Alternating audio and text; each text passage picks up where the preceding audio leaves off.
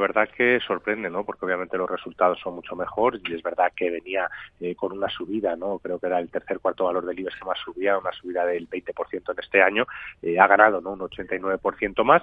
Probablemente, como decíamos, estaba descontado, lo que a lo mejor no estaba tan descontado era las provisiones, ¿no? Que ha dotado de 50 millones por tema de deterioro de activos y a lo mejor es lo que están penalizando a día de hoy los inversores.